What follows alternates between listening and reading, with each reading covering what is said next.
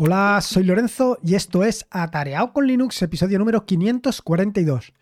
Este episodio titulado como, vaya, con un título de perogrullo básicamente, esto de ZSH no es bash.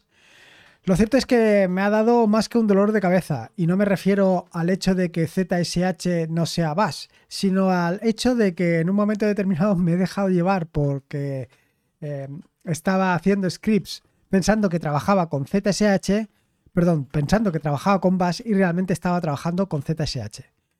Y es que, eh, como viene, vengo contando desde hace tiempo, lo cierto es que la migración que hice en su momento de Bash a ZSH, pues para mí ha sido una verdadera comodidad en cuanto a lo que mi productividad se refiere. Y en esto prácticamente pues había hecho muy pocos scripts en ZSH, pero en estos últimos días he tenido que hacer alguna, algún script más y me ha dado algún que otro dolor de cabeza. Algún que otro dolor de cabeza que te voy a contar en este episodio del podcast. Así que vamos directos al turrón, a que esto de ZSH no es más. Pero antes de nada, antes de liarme eh, con el podcast, quiero recordarte que eh, hasta finales de este mes de, noviembre tienes la oportunidad de participar en el sorteo de cuatro Raspberry. Para esto tienes que entrar en el grupo de Atareado con Linux, en el grupo de Telegram, t.me barra atareado con Linux, y entrar en el tema que hay dentro que se llama sorteo Raspberry y añadir o ejecutar el comando participo. Decirte que este sorteabot, que es el encargado de apuntar a todos aquellos que quieran participar en el sorteo.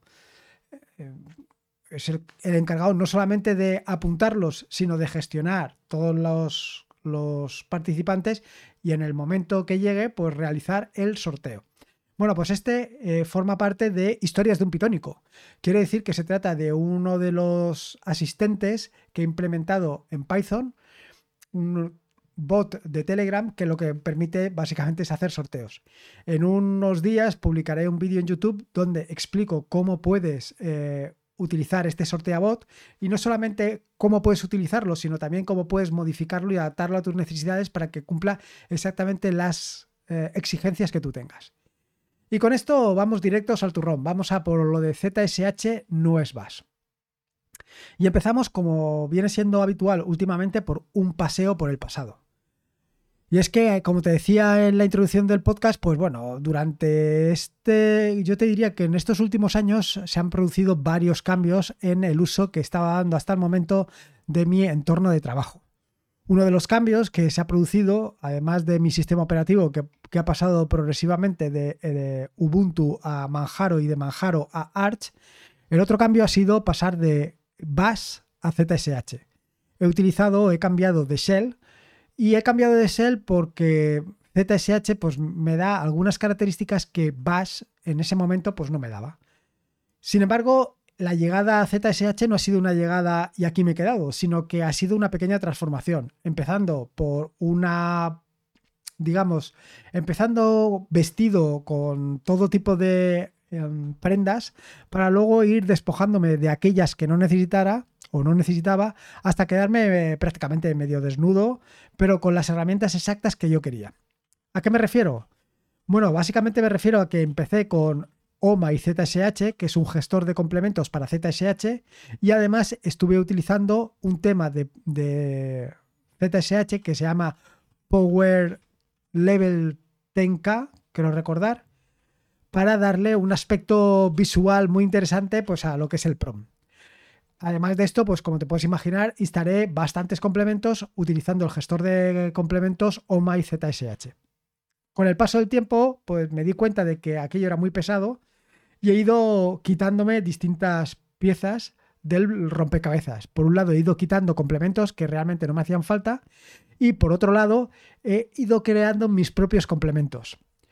Y claro, partiendo de que básicamente actualmente estoy utilizando tres o cuatro complementos, pues no tenía mucho sentido utilizar un gestor de complementos. Y lo que hice fue, pues simplemente eh, adaptar un script para que hiciera la carga de todos los complementos, que al final estoy utilizando tres o cuatro, cuatro externos y uno propio, o tres externos y uno propio, más o menos.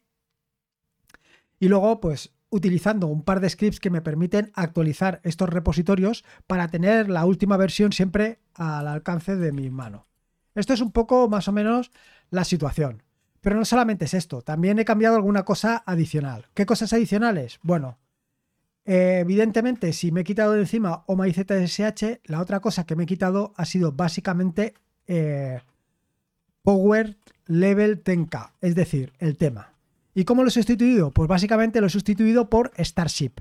Starship me permite una mayor flexibilidad que, me permite Power Level 10K. Y no solamente esto, sino que además me permite exportar esa misma configuración, ya sea que esté utilizando ZSH, Bash, como si estoy utilizando PowerShell o lo que sea que esté utilizando. La experiencia de usuario cambia de forma radical. Y otra de las herramientas que se ha incorporado a mi flujo de trabajo y que ha mejorado sensiblemente lo que es la relación con el historial ha sido Atuin. Atuin es una herramienta que te permite trabajar con el historial a modo de base de datos. Bueno, realmente es una base de datos porque lo que hace es incorporar todos los comandos dentro de un SQLite y luego los puedes consultar de forma mucho más interactiva. Eso es lo que se refiere a, a No solamente es esto. Además de estas dos cosas, también he aprovechado para añadir otras herramientas como pueden ser AutoJump o Z, depende cómo lo llames tú, para moverme con mayor facilidad a lo largo y ancho del escritorio. Y otras herramientas más que ya te he comentado en otros episodios del podcast, otras herramientas que como pueden ser Regrep, como pueden ser BAT, pero bueno, estas herramientas podrían estar perfectamente tanto en Bash como en ZSH. ¿Y por qué toda esta migración? Bueno, pues básicamente por lo que te he dicho anteriormente. Me encuentro más cómodo trabajando en ZSH que trabajando con Bast. Em, lo que sí que echaba de menos en el caso de ZSH eran algunas herramientas, algunos complementos que había desarrollado en Bash y que estaba utilizando, lo cual me ha llevado a convertirlos a ZSH. Los scripts son fáciles porque los scripts puedes ejecutar tu script, ya sea un script implementado en Bash como un script implementado en ZSH, lo puedes ejecutar en ZSH o en Bash a voluntad. Simplemente tienes que utilizar eh, la herramienta adecuada para ejecutar cada uno de ellos. Sin embargo, en el caso de los complementos no es así. En el caso de los complementos para, para ZSH, el complemento tiene que estar implementado en ZSH. Y te estarás preguntando, bueno, pero ¿qué complementos utilizas tú? Bueno, como te decía, yo utilizo algunos de caja, algunos que están realizados por eh, otras personas y algunos propios. Esos propios para mí son fundamentales porque son los que realmente me dan una gran productividad. Y me dan una gran productividad porque son los que me permiten, pues, eh, por ejemplo, generar los podcasts, generar los vídeos, generar las carátulas. Todo eso lo hago con scripts. Incluso, bueno, no te puedes hacer una idea la automatización tan grande que tengo. Pero claro, me hacía falta migrar estos scripts de Bash a ZSH. Y en esta migración, pues me ha llevado alguna que otra sorpresa pensando de forma errónea que Bash era exactamente igual que ZSH. Pues no, es lógico que no. Tienen algunas diferencias y algunas diferencias que me han resultado un tanto incómodas de capturar. Quiero decir, de capturar donde tenía el error. En cuanto al shell, pues algunas de las diferencias que tienen y aquí hay pocas, porque básicamente muchas de las cosas que tienen, como pueden ser autocompletado o como pueden ser otras opciones, pues básicamente son las mismas, tanto en Bash como en ZSH. Pero no solamente es esto. Eh, además, en mi problema con el shell eh, es un tanto menor en tanto en cuanto hay algunas herramientas que, como te he dicho, ya tengo externalizadas, como puede ser, por ejemplo, el prompt utilizando Starship o como puede ser el historial utilizando Atuin. Entonces, en esta parte, pues más o menos me he quitado un problema. El tema del autocompletado, como te digo, es el mismo y el tema del prom, aunque son distintos tanto en ZSH como Bash, pues como utilizo Starship, pues no hay ningún problema. Respecto a los archivos de configuración, aquí sí que hay una diferencia. Los archivos de configuración en el caso de Bash están en .bashrc y en el caso de ZSH están en .zshr. ZSHRC bueno, también utilizan profile y .zprofile, pero básicamente lo que te acabo de decir.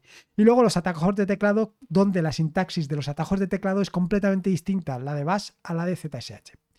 Y respecto al scripting, que es un poco lo que realmente me ha dado mucho dolor de cabeza, aquí te quiero hacer mención a dos cosas. Una de las primeras, dos eh, diferencias fundamentales. La primera de ellas son los arrays. Aquí ha sido un poco locura, porque claro, Aquí tenía algún que otro error, pero no sabía exactamente dónde estaban los errores.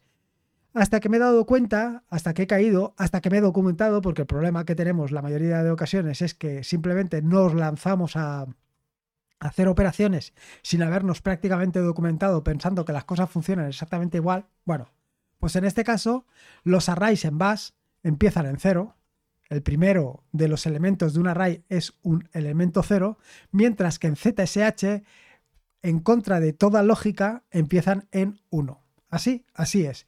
Bueno, pues como te puedes imaginar, esto me ha dado muchísimos dolores de cabeza. Hasta que he caído, hasta que me he dado cuenta del detalle este, pues ha sido un poco locura. No solamente esto, sino hay luego un poco de diferencias en lo que es a la nomenclatura. Mientras que en Bash estás obligado a utilizar las llaves, en ZSH no hace falta.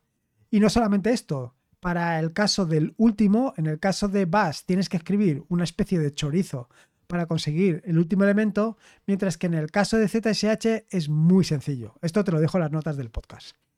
Y luego, otro de los grandes problemas que he tenido a la hora del scripting en ZSH ha sido pues operaciones muy básicas como puede ser poner una variable toda en minúsculas o una variable toda en mayúsculas. Esto que parece una tontería y que podía haber resuelto de otra manera, pues yo prefiero utilizar directamente bash y ZSH para hacerlo. En el caso de bash es tan sencillo como poner la variable entre llaves y al final de la variable añadir coma coma para hacerlo en minúsculas o eh, acento circunflejo, acento circunflejo para ponerla en mayúsculas. Por supuesto, y como te puedes imaginar, cuando estaba desarrollando mi script, pues no me calenté mucho la cabeza. Hice lo mismo y de repente me daba un error.